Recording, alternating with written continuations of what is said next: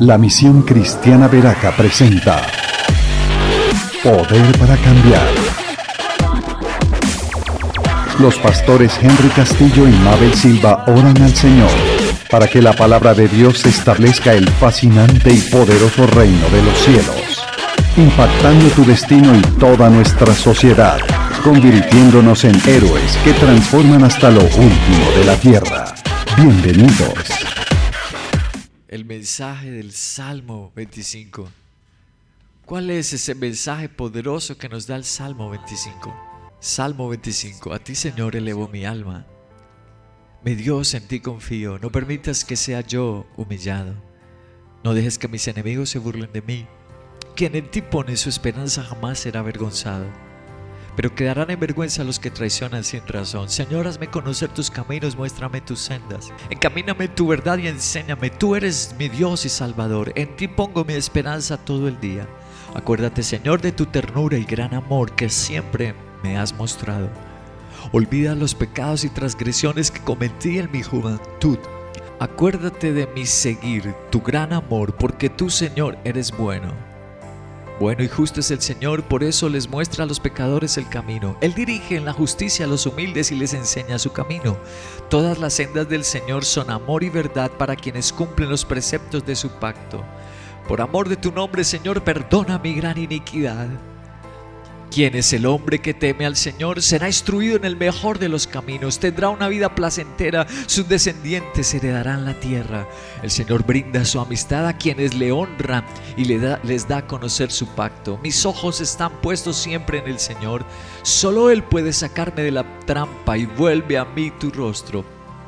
Tenme compasión, pues me encuentro solo y afligido Crecen las angustias de mi corazón, líbrame de mis tribulaciones, fíjate en mi aflicción, en mis penurias y borra todos mis pecados. Mira cómo se han multiplicado mis enemigos, cuán violento es el odio que me tienen. Protege mi vida, rescátame, Señor. No permitas que sea avergonzado, porque en ti busco refugio.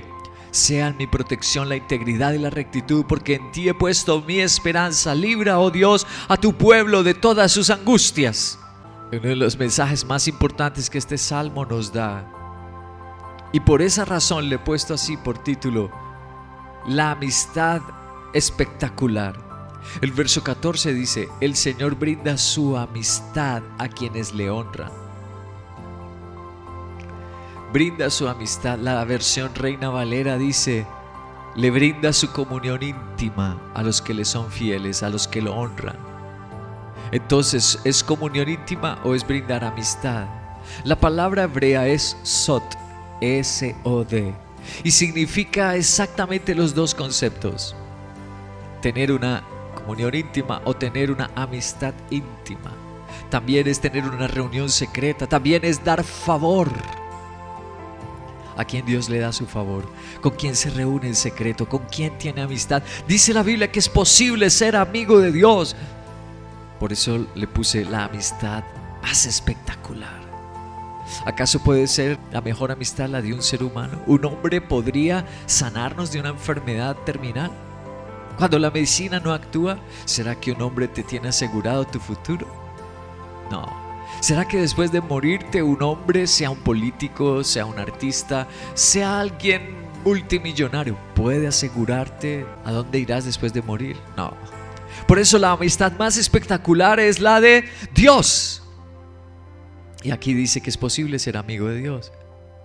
¿Cómo yo llego a ser amigo de Dios? El Salmo 25 nos habla de eso. ¿Cómo ser amigos de el amigo más espectacular? Verso 1 dice, a ti Señor elevo mi alma. Verso 2 dice, Dios mío, en ti confío. El verso 3 dice, quien en ti pone su esperanza. Tres palabras importantes, elevar, confiar y esperanza. O sea, no está mencionando tocar un instrumento ni cantar. Para ser amigo de Dios, para ser un adorador, ¿no necesito ser cantante? Exactamente. adorar no es cantar. Adorar no es ser músico. Hay mucho músico que no es un amigo de Dios. Hay mucho cantante, danzarín que no es amigo de Dios su confianza, su esperanza y se elevan con las redes sociales, pero no con Dios. Se elevan con otras cosas. pone su confianza en otras cosas. Ay, si yo tengo este trabajo, si yo alcanzo este título. El versículo 5 del Salmo 25 dice, en ti pongo mi esperanza todo el día. Wow, con razón llegaron a ser amigos de Dios. Todo el día, no solo el domingo, no solo en una reunión una horita, dice todo el día. En la mente Dios, en las acciones Dios, en los proyectos Dios. Versículo 21 dice, porque en ti he puesto mi esperanza. Otra vez lo dice, mi esperanza.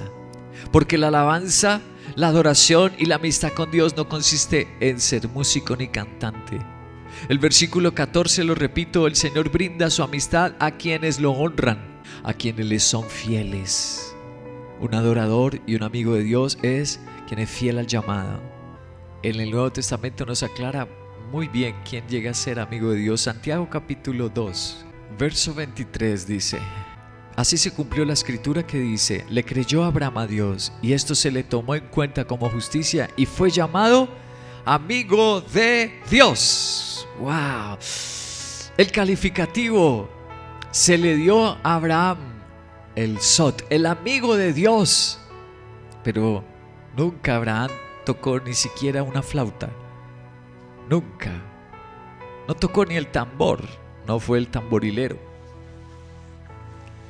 Pero Abraham era un ofrendador. Abraham dejaba hasta su casa por el servicio a Dios. Abraham dejó la comodidad y no le importó ir por un desierto en medio de peligros. Todo por ir tras de la voluntad de Dios, por servirle y obedecerlo. Sí es posible ser amigo de Dios, pero no con canciones, no solo cantar, no es solo música. Versículo 9 del Salmo 25 dice, Él dirige en justicia a los humildes, les enseña su camino. Qué interesante. Ahora dice Dios para ser amigo de Dios que la humildad es un requisito indispensable, ineludible. Se equivocan quienes buscan su amistad en otro. Por supuesto que un humilde no le cuesta renunciar a las demás cosas por seguir a Dios, pero el orgulloso, el que no es humilde, busca la amistad de personas. Versículo 15 del Salmo 25 dice, mis ojos están puestos siempre en el Señor, pues solo Él puede sacarme de la trampa. Solo Él. Hay personas que dicen, a mí me va a sacar de la ruina, la pobreza, este título universitario. A mí me va a sacar de mi aflicción el día que encuentre una pareja. El día que encuentre a un hombre, a una mujer pero los amigos de Dios dicen, solo Él, solo Él. Luego el verso 19 del Salmo 25 dice, mira cómo se han multiplicado mis enemigos. Cuán violento es el odio que me tienen. ¿Será posible esto? Que cuando uno busca en los hombres luego se le vuelven sus enemigos. A Job le pasó. Job capítulo 19, verso 19. Dice, a todos mis amigos, y la palabra hebrea es sot, les resulta abominables mis seres queridos se han vuelto contra mí. Uy, qué enseñanza. Wow, qué decepción para Job.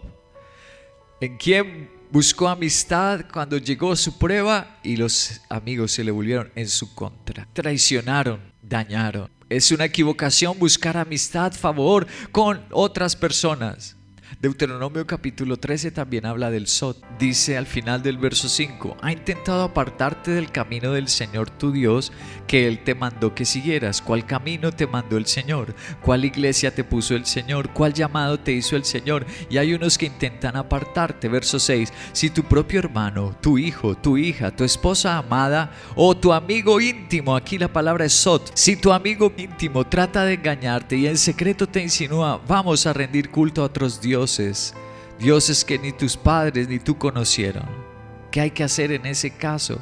Dice el versículo 8, no te dejes engañar ni le hagas caso, tampoco le tengas lástima, no te compadezcas de él ni lo encubras, no dudes en matarlo. Al contrario, sé tú el primero en alzar la mano para matarlo y que haga lo mismo todo el pueblo. ¿Qué dice Dios? Que hay que acabar con esa amistad, matar esa relación. ¿Por qué? Porque intenta sacarme del camino, de la voluntad de Dios, del llamado de Dios. Santiago, el Nuevo Testamento, en el capítulo 4, versículo 4, dice, oh generación adúltera, ¿no saben que la amistad con el mundo es enemistad con Dios? Si alguien quiere ser amigo del mundo, se vuelve enemigo de Dios. Es una equivocación cuando tú cambias a Dios, cambias el llamado de Dios por lo que te está diciendo alguien. Le estás dando la espalda a Dios. Pero el salmo termina así, Salmo 25, versículos 12 y 13. ¿Quién es el hombre que teme al Señor? Será instruido en el mejor de los caminos, no en el regular camino. Dice el mejor.